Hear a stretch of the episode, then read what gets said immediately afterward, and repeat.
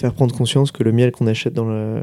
qu'on peut acheter en tout cas dans la grande surface, la grande distribution, bah, en fait, c'est pas forcément du miel, du vrai miel entre guillemets. et qu'aujourd'hui, bah, on peut trouver du, miel, du vrai miel et qu'en en fait, il faut acheter du, acheter responsable en fait euh, euh, sur le miel. Et donc du coup on sensibilise à ça euh, pendant nos ateliers de dégustation. Bonjour à toutes et à tous, bienvenue dans Émergence, le podcast qui présente les acteurs d'un monde plus durable. À travers ces interviews, nous espérons que vous découvrirez des parcours inspirants et des actions à entreprendre à votre échelle. Dans l'épisode d'aujourd'hui, nous allons nous intéresser à l'apiculture urbaine à travers le parcours de Rémi Santiago, fondateur de l'association Apiculteurs à Paris. Pour nous soutenir, abonnez-vous à notre émission sur Apple Podcast ou sur les autres applications. Bonne écoute Bonjour à tous, bienvenue dans ce premier épisode d'Émergence. Euh, aujourd'hui, j'ai l'honneur d'accueillir Rémi. Enchanté Rémi. Bonjour. On va parler ensemble de l'apiculture urbaine. Ouais. Avant cela, on, J'aimerais juste qu'on revienne sur ton parcours, tes expériences, avec un parcours assez riche. Est-ce que tu peux nous expliquer ce que tu as fait aujourd'hui? Oui, complètement avec plaisir. Euh, effectivement, j'ai un parcours qui euh, je qualifierais de non linéaire. j'ai plutôt un background scientifique, donc j'ai fait une école d'ingénieur à Grenoble, j'ai fait l'INP Grenoble. et après, en fait, j'ai commencé la vie active dans un cabinet de conseil à Levallois, euh, qui s'appelle Blue Nove, qui est spécialisé en open innovation et en intelligence collective. Euh, et en fait, après un an et demi dans ce cabinet de conseil, euh, j'ai décidé de cofonder une association qui s'appelle Happy Culture, qui s'occupe de préserver la biodiversité et l'abeille en ville. alors effectivement, il n'y a pas beaucoup de liens entre tous ces dans ce parcours. En fait, l'apiculture pour moi, ça s'ancre très loin. En fait, ça vient euh, de ma mère qui a installé des ruches euh, quand j'avais euh, entre 12 10 ans chez nous à Nantes. Et en fait, au début, j'avais super peur. Je me demandais réellement pourquoi, pourquoi installer des ruches en fait dans le jardin. c'est horrible, on va plus pouvoir sortir, on va se faire piquer, c'est un enfer. Alors j'étais petit, bien évidemment, je comprenais pas tout. Et au final, elle a insisté. Elle a mis des ruches dans le jardin. Donc au début, il y en avait deux. Euh, et en fait, euh, j'ai découvert ce que c'était l'apiculture, pourquoi c'était important, grâce à elle, euh, grâce à sa pratique, son enseignement.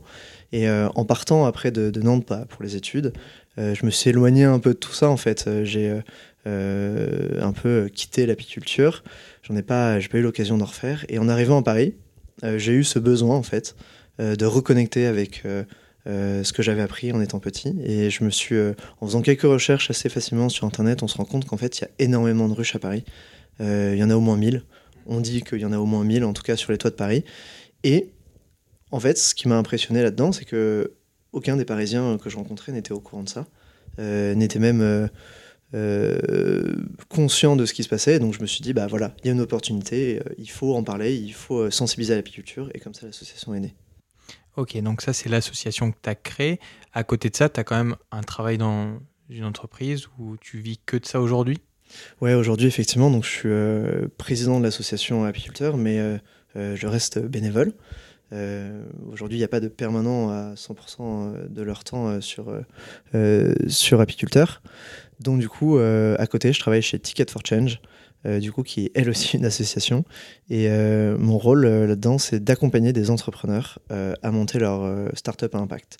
je suis responsable d'un parcours d'accompagnement qui dure six mois, qui permet à des entrepreneurs de tester leur idée et de lancer leur start-up. Quand même beaucoup de projets associatifs, comme tu dis, autour de l'innovation. D'où t'es venu cette envie vraiment de, on va dire, d'œuvrer pour, on va dire, le bien commun euh, vraiment, on sent que tu as besoin de faire attention à ton environnement, le protéger. Comment t'expliques euh, aujourd'hui euh, ce besoin de travailler dans cet écosystème-là? Ouais, c'est intéressant comme question parce qu'en fait, au début, même pendant mes études, en fait, sans l'appeler comme ça, mais en fait, je, je, montais des projets entrepreneuriaux, mais en fait, qui répondaient à un besoin en fait que j'avais identifié en fait, même sans euh, mettre des mots sur l'entrepreneuriat social, comme on l'appelle aujourd'hui euh, ce courant, en fait, j'en faisais. Et, euh, et, en fait, ça s'est vachement ressenti quand je suis arrivé à Paris, en fait, où j'avais besoin surtout d'avoir un impact, de me dire que je réponds à un problème ou à un enjeu de la société aujourd'hui, que je me lève le matin pour faire que quand je me couche, bah, le monde soit un tout petit peu meilleur que quand je l'ai trouvé le matin. Et donc en fait, ouais, moi c'est vraiment en fait cette notion d'impact et de qu'est-ce que j'ai réellement, réellement envie de faire qui m'a guidé et donc du coup qui m'a amené à faire bah, tous ces projets. et en fait aujourd'hui, on peut considérer que, donc oui tu disais, il y a beaucoup d'associations, mais en fait on peut en vivre. Aujourd'hui on peut euh, à travers son travail, en fait, euh, contribuer à la résolution d'enjeux urgents et importants de société. Euh, il ne faut pas croire qu'en fait, c'est réservé à certains. Tout le monde peut le faire. c'est le travail qu'on mène avec Ticket for Change. c'est pas réservé à des actions bénévoles sur son temps libre. Il faut aujourd'hui que les gens prennent conscience qu'on peut agir à travers son travail pour tout ça. Ce que c'est en train de dire, c'est qu'aujourd'hui, il y a assez d'associations euh, qui œuvrent justement pour, euh, bah, par exemple, le bien commun et qu'on peut vraiment vivre de ça euh, normalement. Oui, même des associations, même des entreprises en fait. Il y a énormément. L'économie sociale et solidaire aujourd'hui commence à émerger fortement. Donc il y a énormément d'entreprises sociales qui en fait bah, embauchent, recrutent, etc. Et donc en fait, il suffit, mais avec des grosses guillemets en fait, de euh, rejoindre, pourquoi pas, en fait, euh, une initiative euh, à impact qu'on, pour, qui œuvre pour un problème qu'on a envie de résoudre aussi. Ok. Juste rapidement, est-ce que tu as des noms d'entreprises pour donner des idées Oui, il y en a plein. Bah, je vais prendre parmi les alumni de, du parcours entrepreneur que, dont je suis en charge, mais par exemple Yuka, qu'on connaît maintenant beaucoup, qui est sorti du coup de Ticket for Change, qu'on a accompagné il y a deux ans plus localement, du coup un peu plus parisien, il y a Meet My Mama, euh, aussi, euh, qui est un traiteur solidaire en fait, euh, qui embauche. voilà, donc en fait, il y en a plein. il suffit de, entre guillemets encore, il suffit, mais de se renseigner, d'aller sur Internet, etc., pour découvrir en fait tout un monde et voir comment on peut y contribuer aussi. Ok, de toute façon, on mettra le lien de Ticket for Change. Je pense qu'on pourra trouver des, idées pour ceux qui cherchent à se reconvertir dans, dans ce milieu-là. Carrément. Euh, maintenant, on va plus s'intéresser euh, au sujet du jour, hein, l'apiculture urbaine. Est-ce que tu peux déjà nous redéfinir le rôle majeur hein, de l'abeille et qu'est-ce qu'aujourd'hui l'apiculture urbaine? Oui, complètement. Euh, l'abeille aujourd'hui, ça sert, entre guillemets, enfin ça sert, ça contribue en tout cas essentiellement à ce qui, un phénomène qui s'appelle la pollinisation. la pollinisation, c'est la transformation des fleurs en fruits. en tout cas, c'est la fécondation euh, des fleurs. Donc ça permet de euh, avoir aujourd'hui euh, tous les fruits qu'on connaît, mais pas que en fait, ça sert aussi de mode de reproduction aux arbres. Donc en fait, ça contribue majoritairement à la biodiversité qu'on connaît, végétale. Alors en fait, il est faux par contre de dire que si l'abeille disparaissait, il y aurait plus de fruits et légumes, etc. Parce qu'il ne faut pas oublier que l'abeille n'est pas la seule à polliniser. Euh, le vent, en fait, euh, pollinise énormément. Et puis même, il y a énormément d'autres insectes pollinisateurs, les papillons, les bourdons, euh, d'autres types d'abeilles plutôt sauvages, solitaires. Mais en tout cas, aujourd'hui, l'abeille est, est un insecte qui participe grandement à la pollinisation. Et c'est en ça qu'il faut la protéger. S'il y a moins d'abeilles, il y aura quand même moins de fruits et légumes. On voit, qu'aux États-Unis, il y a quand même des entreprises qui viennent polliniser des champs. Donc c'est quand même un sujet très important. Oui, bien sûr. En, fait, on, parce que l'abeille euh, a un pouvoir pollinisateur énorme. Euh, dans une ruche, il faut savoir qu'il y a 60 000 abeilles en pleine saison. Euh, toutes ne vont pas aller butiner parce qu'il y en a qui ont d'autres rôles au sein de la ruche. Mais en tout cas, une abeille peut aller butiner jusqu'à 500 fleurs par jour. Donc en fait, on se rend vite compte du pouvoir pollinisateur que ça a. Et donc c'est pour ça, effectivement, qu'on dit ça. Ah, c'est vrai que c'est assez impressionnant. Et est-ce que là, tu peux nous définir euh, l'apiculture urbaine? Ouais, l'apiculture urbaine, c'est tout simplement euh, faire de l'apiculture en ville. Et après, euh, du coup, il y a cette notion de ville qu'il faut définir, parce qu'une ville, bah, suivant là où on habite, ça n'a pas la même notion. En tout cas, nous, on définit la ville comme englobant, on va dire, toutes les zones urbaines et périurbaines. donc en fait, on est surtout en contradiction par rapport à la campagne, où on peut trouver des champs cultivés. Donc en fait, pour nous, l'apiculture urbaine, c'est surtout là où on ne trouve pas de champs cultivés. Donc typiquement, une ville comme Paris, euh, ou les métropoles, ou une ville de taille moyenne, euh, il n'y a pas de champs. Exactement. Donc en fait, euh, je ne veux pas donner de taille en fait Mm. à proprement parler, mais Paris, Nantes, Toulouse, enfin voilà, il y a énormément de villes, en tout cas où on pratique de l'apiculture. et pour nous, c'est en ça que on donne notre définition de l'apiculture urbaine. Euh, apparemment, c'est un lieu propice pour les abeilles. Euh, pourtant, c'est pas ce qui nous viendrait à l'esprit euh, directement, parce qu'il n'y a pas trop de fleurs, on va dire, il y a un peu d'arbres. Pourquoi tu, est-ce que tu peux nous expliquer pourquoi le lieu est quand même un lieu propice aux Mhm. abeilles aujourd'hui? Euh, carrément. En fait, du coup, on dit que l'apiculture, euh, enfin, la ville est un, est- est un environnement propice aux abeilles pour trois raisons. Euh, la première, c'est que euh, il n'y a pas de pesticides. En fait, il faut savoir qu'en ville, et notamment à Paris, euh, l'usage de pesticides a été interdit depuis euh, les années euh, 2010, euh, de mémoire. Donc, euh, euh, peut-être qu'on pourra rechecker cette info, mais euh, en tout cas, ça fait quand même un certain temps que les pesticides sont interdits, euh, autant dans les jardins municipaux que à l'achat pour les particuliers. Donc c'est un endroit où on trouve très très très peu de pesticides. Euh, sachant que les pesticides sont une des causes de, mort- de mortalité des abeilles en campagne, ben on se dit tout de suite que bah y a un taux de mortalité qui est plus faible en ville. Euh, en campagne, on a un taux de mortalité qui est aux alentours de 30 ou 40% chaque année. En ville, on est plutôt aux alentours de 3 à 5%. Ok. Donc du coup, euh, cette différence, elle est notable. Euh, principalement, en fait, euh, la raison qui explique, bah, voilà, c'est la présence de pesticides, la non-présence de pesticides en ville. La deuxième raison, c'est qu'en fait, en ville, euh, on ne trouve pas, effectivement, comme tu le disais, énormément de fleurs, quoique c'est à nuancer, mais euh, on trouve surtout une variété de fleurs qui est plus importante qu'en campagne. Euh, il faut savoir qu'une ruche, une abeille dans une ruche, va aller jusqu'à 3 km autour de son point d'implantation. Donc en fait, quand on se place à l'échelle d'une campagne ou d'un champ, 3 km, c'est pas grand-chose.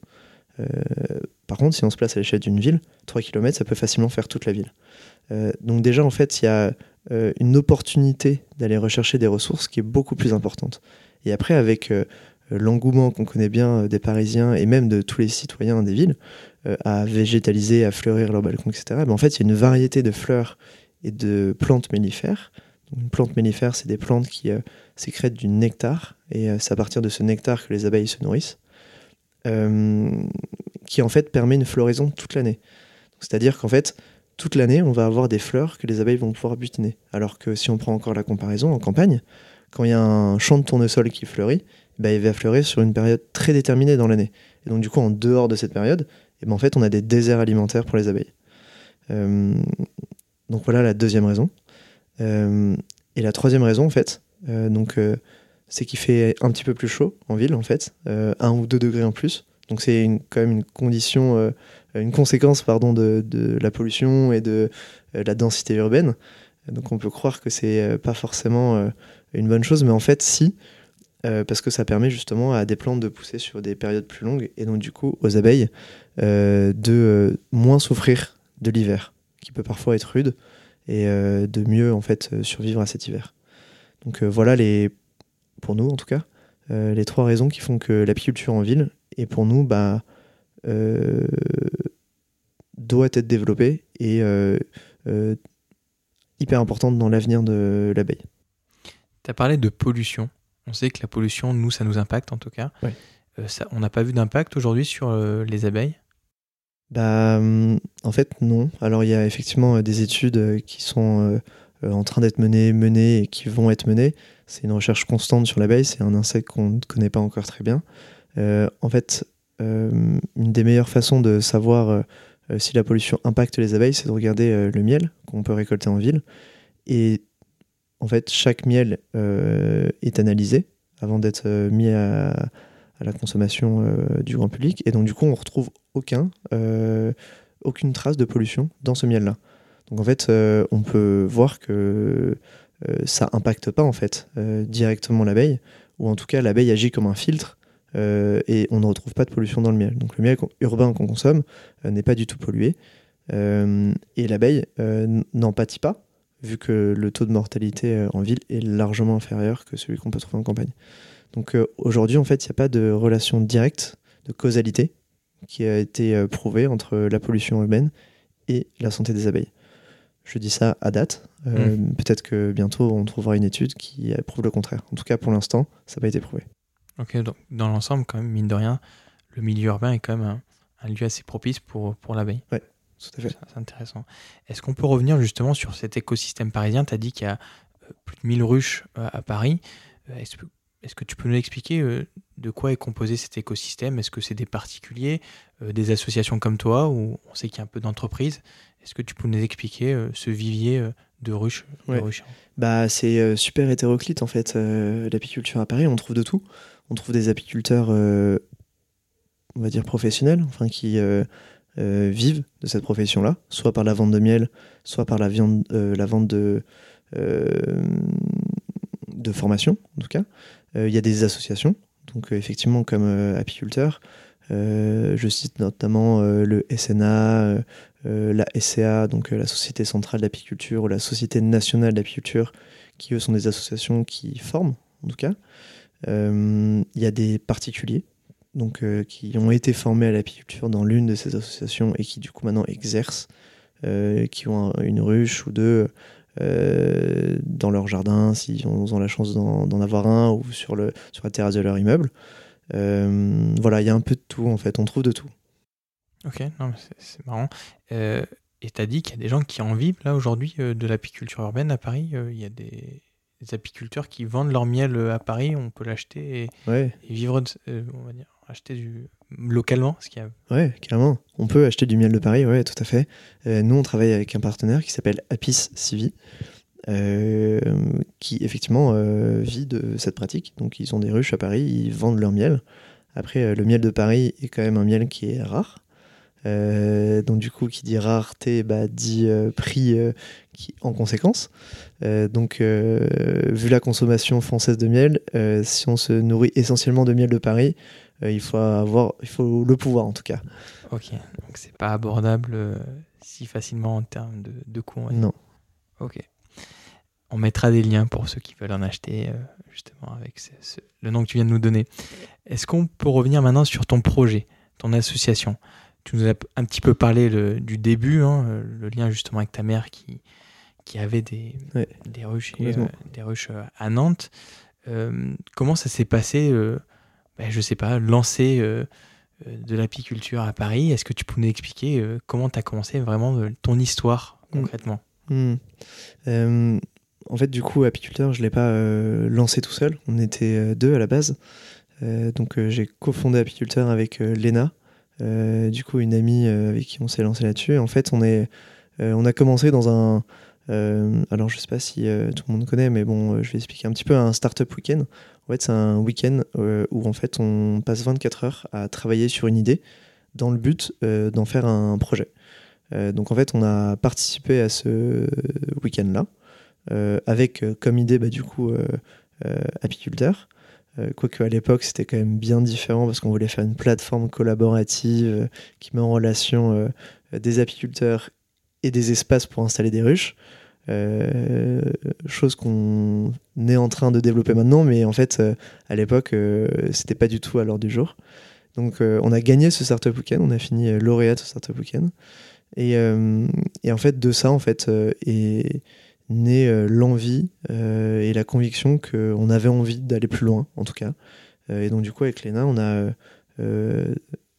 petit à petit, en fait, bah, entamé un processus de euh, pour quitter notre emploi euh, de l'époque et du coup se lancer à plein temps sur l'apiculture, sur apiculteur et dans l'apiculture. Euh, alors au début, en fait, première chose qu'on a fait, je me souviens très bien, c'était un événement. C'était un événement dans les locaux de Paris Co dans le 12e arrondissement, à l'incubateur qui s'appelle Lab Food ou quelque chose comme ça. Et en fait, c'était juste un événement pour parler d'apiculture urbaine. Parler d'apiculture urbaine, euh, euh, voir si en fait c'était un sujet qui pouvait en fait intéresser, parce qu'on savait pas en fait s'il y avait des gens qui, euh, nous on le pensait, hein, on pensait, on était super convaincus que bah ouais il, fallait en parler, mais est-ce qu'il y a des gens qui sont là pour écouter? Et donc du coup on a fait ce premier événement où il y avait, je me souviens très bien, deux apiculteurs. et puis il y avait ma maman qui avait fait le déplacement de Nantes pour témoigner aussi, pour prendre le plutôt la casquette apiculteur amateur. Et donc on avait deux apiculteurs plutôt professionnels qui étaient là. Et on a eu plus de 60 participants à cet événement. donc belle réussite pour un premier événement en tout cas. Et là, on s'est dit qu'il bah, y avait quelque chose. Il y avait des gens en fait euh, qui avaient envie d'aller un petit peu plus loin que la simple information, qui ont envie d'aller euh, sur les ruches, de euh, mettre un peu les mains dedans, comme on dit, de mettre une vareuse. Donc la vareuse, c'est la combinaison de l'apiculteur. et donc du coup, on a commencé par faire des ateliers d'initiation qui duraient une demi-journée sur les ruches, sur les toits de Paris, pour découvrir ce que c'est de l'apiculture, pour découvrir le rôle de l'abeille dans notre environnement, pour savoir comment on peut, à son niveau en tout cas, agir pour sa protection. Et donc du coup, on a lancé ça à la recyclerie, euh, donc un tiers-lieu Porte de Clignancourt. Je vous invite à y faire un tour avec un apiculteur qui s'appelle Volcan, qui a une entreprise qui s'appelle CityBee. Donc je vous invite aussi à aller voir ce qu'il fait, c'est super intéressant. Et donc du coup on a lancé ça et on fait toujours ça d'ailleurs. Hein. on a commencé avec des ateliers d'initiation. Voilà comment on s'est lancé. Et aussi, vous faites d'autres choses. J'ai vu que vous faites de la dégustation. Et euh, j'ai oublié un, autre point. On a une école aussi. Aussi une école. oui, effectivement, avec euh, le temps maintenant, c'est un peu euh, étoffé, on va dire. donc on a toujours nos ateliers d'initiation qui pour nous sont super importants. On a aussi des ateliers de dégustation de miel qu'on fait en partenariat avec Miel Factory, une boutique dans le Marais, qui là en fait a pour but de faire prendre conscience que le miel qu'on achète dans la... qu'on peut acheter en tout cas dans la grande surface, la grande distribution, bah, en fait euh, c'est pas forcément du miel, euh, du vrai miel entre guillemets, euh, et qu'aujourd'hui bah, on peut trouver du, miel, du vrai miel et qu'en fait il faut acheter du acheter responsable en fait sur le miel. Donc du coup on sensibilise à ça pendant nos ateliers de dégustation. Et effectivement on a une école, on est super fiers d'avoir ouvert ça. Euh, ça fait deux ans. Euh, c'est dans le bois de Boulogne. Et donc, du coup, on, a, on forme, du coup, chaque année, euh, une petite vingtaine de personnes à devenir apiculteurs. Donc, en fait, c'est une formation qui dure six mois. on vient un week-end toutes les deux semaines pendant une journée pour se former à l'apiculture. Ok, bon, ça fait quand même beaucoup d'activités. Là, tes ruchers, en as combien aujourd'hui? C'est une super question parce qu'on n'en a pas. Ah, vous n'avez pas Ok. carrément. En fait, euh, pour euh, deux principales raisons. Euh, la première, c'est qu'il y a déjà beaucoup de ruches à Paris et que dans un environnement contraint, ou en tout cas où la biodiversité végétale ne se développe pas aussi vite que le nombre de ruches, il n'y a pas d'intérêt pour nous d'installer de nouvelles ruches. Donc du coup, on préfère aller sur des ruches qui existent déjà et nouer des partenariats avec les apiculteurs qui ont déjà des ruches à Paris plutôt que d'en installer de nouvelles. Premier point. Et deuxième point, c'est que en faisant ça, en fait, pour nous, c'est un moyen de revaloriser, valoriser le travail des apiculteurs sur lesquels euh, on va, enfin avec qui on travaille, euh, tout simplement parce qu'effectivement, euh, bah, nos ateliers sont payants, nos dégustations sont payantes, l'école est payante, mais il y a une partie, grande partie, qui est reversée directement à l'apiculteur pour justement assurer la pérennité de ces ruches. Donc pour nous, c'est hyper fort de faire ça en fait. De permettre justement globalement que les apiculteurs vivent de leur métier, ou en tout cas puissent au fil des années bah, assurer une continuité. Ok, donc là, si je comprends bien, aujourd'hui tu fais de la, formation, de la dégustation, une école, mais tout en partenariat avec l'écosystème. Tu t'es vraiment plugué, on va dire, à tout cet écosystème qui existait, et tu le mets en avant. Oui, complètement. Bah, c'est super intéressant de voir comment justement tu t'es introduit. Euh, ouais, et puis euh, en fait, ça a l'avantage de se dire que en fait, tu peux te lancer super rapidement euh, quand tu fais ça, quand tu t'aides de ce qui existe déjà, plutôt que de mm. vouloir réinventer, recréer des choses, de refaire ce que les gens font déjà très bien. Bah voilà, servons-nous de, de ce qui existe et créons, ajoutons la valeur plutôt, plutôt que de vouloir créer la même chose. Pas refaire la roue. Je sais pas si tu as écouté, il y avait une interview dans Bon Plan de Laurent Védrine, je ne sais pas si tu le connais, c'est un apiculteur membre de l'association parisienne Dardar. Euh, il évoque justement ce que tu viens de nous dire, la saturation du marché parisien et du manque de ressources pour les abeilles. Parfaite transition pour le projet que tu viens de lancer. Bravo. tu as lancé il y a quelques semaines, moi, un projet justement visant à créer de ressources pour les abeilles en partenariat avec Merci Raymond. Euh, est-ce que tu peux nous expliquer ce projet-là et aussi expliquer qui est Merci Raymond, avec qui tu as collaboré sur ce projet-là? Oui, carrément, avec grand plaisir. Mais magnifique euh, transition, bravo. Euh, effectivement, on n'est pas le seul à le dire, la preuve. Donc, je ne connaissais pas cette interview, mais. elle est super intéressante. Mais carrément, mais je connaissais l'association Dardar pour le coup. donc, on n'est pas les seuls à le dire et je suis content. Aujourd'hui, il y a plus de 1000 ruches à Paris en tout cas, on observe que euh, de plus en plus, euh, les abeilles, en tout cas, donc on le voit sur les ruchers, sont en manque de ressources euh, mellifères, donc productives en nectar pour se nourrir, à certains moments de l'année. notamment à l'été, au septembre, etc.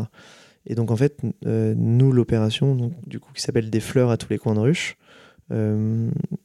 permet en tout cas, a pour but euh, de faciliter euh, les Parisiens euh, à la végétalisation, inciter les citoyens à végétaliser leur balcon, la rue, avec des fleurs qui sont bonnes pour les abeilles, tout simplement.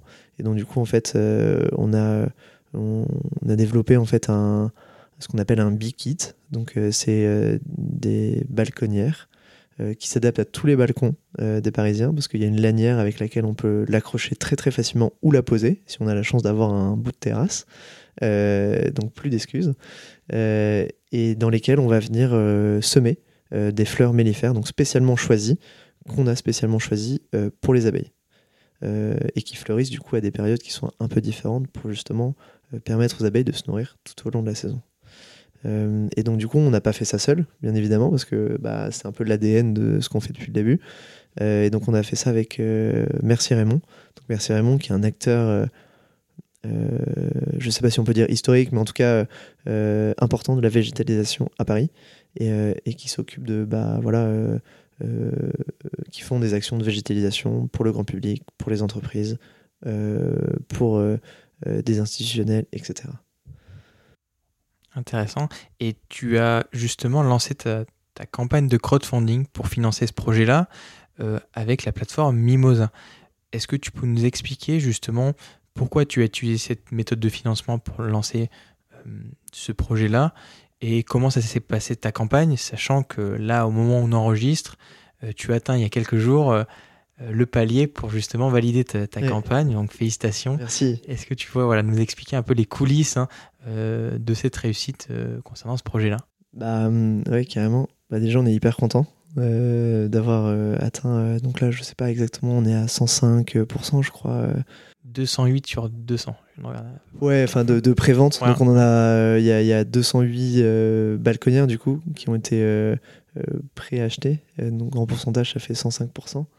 Alors pourquoi une campagne de financement participatif euh, c'est assez simple, en fait, c'est parce que euh, on est une association, donc euh, tout ce qu'on fait, c'est à but non lucratif. Donc ça veut dire qu'on a très peu de trésorerie et de fonds de roulement, et donc du coup, on peut pas forcément investir des sommes importantes pour développer et lancer un nouveau produit. Et donc du coup, fonctionner avec une plateforme de financement participatif, ça permet de bah, récolter en fait suffisamment de fonds pour pouvoir lancer un nouveau produit. donc c'est totalement ce qu'on a fait. Euh, on a testé en fait euh, euh, un peu comme on s'est lancé avec l'événement tout au début de Filter. En fait, on a juste essayé de voir s'il y avait des gens qui étaient intéressés par fleurir leur balcon avec des fleurs mellifères. Bon, on avait quand même un pressentiment que ça allait bien marcher. En tout cas, qu'il y avait des, gens qui nous suivaient qui étaient intéressés. Donc voilà. Mais ça permet en fait de, pour nous, petite association, de ne pas se mettre en risque pour lancer de nouveaux projets produit. Et là, euh, ce projet-là, justement, c'était combien de temps de réflexion, euh, combien de temps, on va dire, de préparation euh, Est-ce que tu peux nous expliquer comment ben voilà, on prépare ce type de projet et comment on réussit une campagne de crowdfunding? On sait que la vidéo, notamment, est très importante, partagée sur les réseaux sociaux. Est-ce que tu peux nous dire, justement, qu'est-ce qui t'a permis de bon, bien réussir ce projet, sachant qu'il y avait quand même à ton sens, une opportunité, on va dire, un besoin, ou du moins une envie des particuliers de, de participer à cette Végétalisation. végétalisation et on va dire euh, aider les abeilles dans le milieu urbain. Complètement. Euh, en fait, ça fait super longtemps qu'on veut faire ce, projet. Euh, avant, on n'a pas eu l'opportunité ni même le, le temps. Enfin voilà, on a, on a fait aussi plein d'autres choses. hein. Mais donc du coup, effectivement, euh, ça fait un an et demi qu'on réfléchit à ce projet.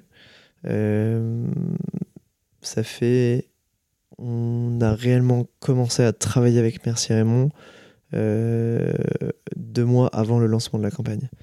Donc c'est court en fait. C'est très court. Je sais pas si je peux conseiller de faire ça. Mais voilà, on, euh, on voulait absolument, en tout cas euh, de notre côté et aussi de côté Merci Raymond, euh, faire ça cette année. Et en fait, du coup, bah, comme pour tout, en fait, il y a une saisonnalité. Et les fleurs aussi ont une saisonnalité, faut pas l'oublier. Donc du coup, en fait, on pouvait pas lancer ça trop tard parce qu'après, bah, les fleurs, ça ne sert à rien de les planter, elles vont pas pousser. Donc on était aussi contraint par le calendrier de la saison. Et donc du coup, on s'est posé plutôt une date butoir et on a fait un, un rétro-planning en disant, bon bah en fait, là, faut qu'on ait lancé la campagne. Ok, bon, on est deux mois avant. Bon, on va commencer. et, euh, et, et voilà, en fait, euh, effectivement, c'est toujours pas évident, en fait, une campagne de crowdfunding, réellement, euh, parce que parce c'est un peu l'épreuve du feu. On lance quelque chose sans savoir si réellement ça va prendre, si je- les gens vont être intéressés, s'il y aura suffisamment de gens intéressés. Donc en fait, c'est un c'est toujours un peu stressant. Euh, et donc non, moi, je, effectivement, on s'est basé sur euh, euh, une stratégie euh, média euh, euh, sur Facebook, euh, les réseaux sociaux qu'on utilise euh, normalement. Et après, on, a surtout pu compter par un, euh, une communauté en fait qui nous suit depuis le début, euh, super active, et donc du coup qui a pu contribuer euh, largement euh, au fait qu'aujourd'hui, bah voilà, on euh, atteint euh, euh, les 100% et qu'on ait réussi euh, la campagne. Mais bon, c'est pas encore réussi. Enfin, euh, tout à l'heure, on disait qu'il y avait 1000 ruches à Paris, 60 000 abeilles par ruche, ça fait 60 millions d'abeilles. Euh, avec, euh, en atteignant les 100%, on peut nourrir environ euh, 300 000 abeilles. Donc en fait, on est loin des 60 millions. Donc en fait, ça sera jamais fini, mais on est quand même super content d'avoir atteint cet objectif. Après, le but aussi d'une campagne de crowdfunding, c'est de tester le marché, voir si euh, le projet peut prendre. Et toi, derrière, je crois, je- j'ai cru comprendre que derrière, le but, ça serait justement de- d'essayer de, faire ce projet à la plus grande échelle, Ouais. quitte à le vendre, euh, je sais pas, à gamme vert ou. euh, euh, Ouais, avoir Oui. le, le- le moyen de distribution après. Dans tous les cas, effectivement, nous, on n'a pas envie que ça s'arrête là. On n'a pas encore réfléchi entre. Enfin, je veux pas euh, faire vraiment des plans sur la comète parce qu'on. Je sais pas. Mais euh, clairement, il y aura une suite. Euh, est-ce que ça sera une suite euh, sous cette forme-là Ou est-ce que ça sera une suite plutôt avec. des institutionnels, des mairies, des choses comme ça, peut-être, je sais pas. Aujourd'hui, je sais pas dire. En tout cas, clairement, ça, ce projet existera après, peut-être sous une autre forme, peut-être sous cette forme-là. Mais clairement, le but, c'est d'aller loin, ouais. ok, c'est une première étape. Exactement. Il faut une première étape à tout. Et euh, tout à l'heure, tu as parlé d'une plateforme. Est-ce que derrière, tu as d'autres projets autour de l'apiculture? Tu as l'air d'avoir plein d'idées et d'être assez débrouillard. Est-ce que derrière, il y a, d'autres idées justement pour assurer euh, cette pérennité des abeilles? Ouais. Tu nous en dire plus? Bah, en fait, du coup, ce qui est drôle, c'est que euh, la première idée avec laquelle on a. euh, tout à l'heure, je vous parlais du Startup Weekend. En fait, euh, l'idée qu'on a euh, développée pendant ces 24 heures, on l'a en fait très vite abandonnée au début de l'aventure apiculteur bah, parce que c'était euh, techniquement pas réalisable par nous. Par contre, maintenant qu'en fait, euh, on est un petit peu plus développé, en tout cas qu'il y a des gens qui ont ces capacités-là de développement web, de, etc., qui nous ont rejoints, et ben en fait, c'est un projet qu'on va réellement faire. Et donc, du coup, en plus, ça doit sortir dans pas si longtemps que ça. Je sais pas. Euh, non, je, euh, je sais pas. non, mais euh, parce qu'en fait, du coup, on laisse quand même la campagne euh, Oui, non, mais bien passer. sûr, étape par étape. Mais euh, je pense que d'ici euh, un petit mois, en fait, euh, la plateforme sera euh, prête pour, euh, pour qu'on puisse la diffuser. Et donc, en fait, le but de cette plateforme, parce que c'est ça qui est le plus important, euh, c'est de mettre en relation euh, des apiculteurs qui veulent soit installer, soit former à l'apiculture, donc installer des ruches, soit former à l'apiculture, et des particuliers euh, qui soit ont un espace pour accueillir des ruches, soit euh, veulent se former à l'apiculture. Euh, donc en fait, c'est, on espère en tout cas que grâce à cette plateforme, on va pouvoir dynamiser en tout cas l'installation de ruches, mais pas que à Paris pour le coup, partout en France, parce que c'est une plateforme et donc du coup notre le but de cette plateforme, c'est de surtout en fait dans les zones périurbaines où en fait des particuliers ont beaucoup plus d'espace, en fait, globalement, des jardins, des euh, partagés ou non, hein, mais euh, euh, possèdent en tout cas plus d'espace, pourront dire, bah moi par exemple, j'ai envie d'accueillir une ruche. Est-ce qu'il y a un apiculteur autour de moi qui, en fait, lui, peut-être qu'il n'a pas l'opportunité, la possibilité d'installer une ruche, bah, est-ce qu'il veut venir chez moi le faire, tout simplement et, et ça, en fait, du coup, c'est l'ambition, c'est la vision de la plateforme. Euh, qui sort dans trois semaines. Ok, on suivra ça de très près. Euh, là, on arrive dans la dernière partie. On va vraiment s'intéresser à des actions concrètes que les particuliers, citoyens peuvent faire autour de l'apiculture. Euh, je pense qu'il y a déjà un premier point, c'est comment aider l'apiculture. Bah, déjà, est-ce que tu peux nous donner des sites internet? Bon, il y aura ta plateforme bientôt, mais si déjà on veut en apprendre un peu plus ou aider un apiculteur, voir ce que c'est, qu'est-ce que mm, la, un citoyen peut faire déjà euh, Il y a une initiative très cool qu'on aime bien qui s'appelle Un toit pour les abeilles, euh, qui permet de parrainer un apiculteur, donc euh, de lui de lui préacheter en fait son miel. Enfin, c'est un système de parrainage tout simplement. Donc voilà, on lui donne de l'argent en contrepartie, on reçoit du miel et on sait d'où il vient, on sait quel apiculteur on subventionne, parraine en tout cas, euh, et, donc ça, en fait, c'est un moyen facile euh, aujourd'hui que tout le monde peut faire euh, pour aider l'apiculture raisonnée, raisonnable, locale. Et consommer du bon miel, bien évidemment. Et là, on arrive sur un autre point important, c'est l'achat de miel. Tout à l'heure, on a parlé justement qu'il y a du miel qui est importé. Il y en a quand même beaucoup sur le marché français parce que les Français consomment beaucoup de miel, notamment de Chine, qui est pas très bon. C'est un euphémisme, hein, pas très bon. Ouais. qu'est-ce que voilà là tu viens de donner un très bon exemple de ce qu'on peut faire. Euh, comment déjà dans on dire dans les circuits de grande distribution on peut faire attention pour acheter du bon miel? Est-ce que tu as des tips à nous donner pour que nous on achète on va dire euh, de manière plus raisonnée ou plus locale à ce niveau-là? Ouais complètement. Euh, c'est des tips qu'on donne dans nos ateliers. Mais globalement en fait nous on préconise d'acheter son miel directement en fait à l'apiculteur et en fait, on en trouve des apiculteurs euh, euh, qui viennent vendre leur miel à Paris euh, sur les marchés. Je, je connais pas les marchés, tous les marchés de Paris, mais à mon avis, dans n'importe quel marché, on peut trouver facilement un apiculteur ou un revendeur de miel d'un apiculteur. Donc c'est hyper important d'aller directement pour moi à la source, favoriser les circuits courts, mais pour tout. Hein. En fait, je, on parle de miel là, mais en fait, ça s'applique à tout. Euh, surtout, euh, favoriser les circuits courts. Euh, importance de la traçabilité, donc de savoir d'où ça vient. il faut faire aussi attention quand vous achetez du miel au fait qu'il ne soit pas chauffé. parce qu'en fait, si le miel est chauffé, il perd toutes ses caractéristiques allopathiques, on va dire médicinales, vertueux, etc. Il aura toujours le même goût, ça c'est sûr. Par contre, du coup, on perd euh, tout ce qui fait réellement euh, euh, l'essence même du miel, en fait, son intérêt. donc, du coup, voilà, en fait, il faut demander est-ce que vous chauffez votre miel ou pas. Et donc, si votre miel cristallise en fait un jour, ou si le miel est dur, bah, c'est normal en fait. c'est le vieillissement classique du miel. Et quand votre miel est cristallisé, surtout le chauffez pas du coup pour le faire redevenir liquide parce que du coup, euh, effectivement, comme on vient de dire, ça le tue un petit peu. Est-ce que tu vois d'autres actions qui... Ouais, bah il y a des actions très concrètes. Euh, végétaliser votre balcon, euh, tout ce que vous pouvez en tout cas.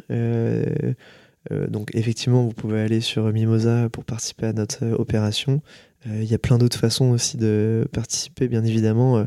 vous fournir en graines euh, pour les planter directement euh, par vos propres moyens, euh, etc. Donc attention même aussi aux graines que vous achetez parce que bah il faut acheter des graines qui soient bio entre guillemets. qui ne soient pas issus de semences F1, qu'on appelle, donc des génétiquement modifiés. Donc allez chez votre pépiniériste le plus proche ou, même sur internet, on en trouve des très bons. Et il y a même alors, une opération sur Ulule qui s'appelle Zone de Bz. c'est pas facile à dire, mais on mettra le lien. qui vous propose de précommander des sachets de graines bonnes pour les abeilles directement. Donc allez dessus.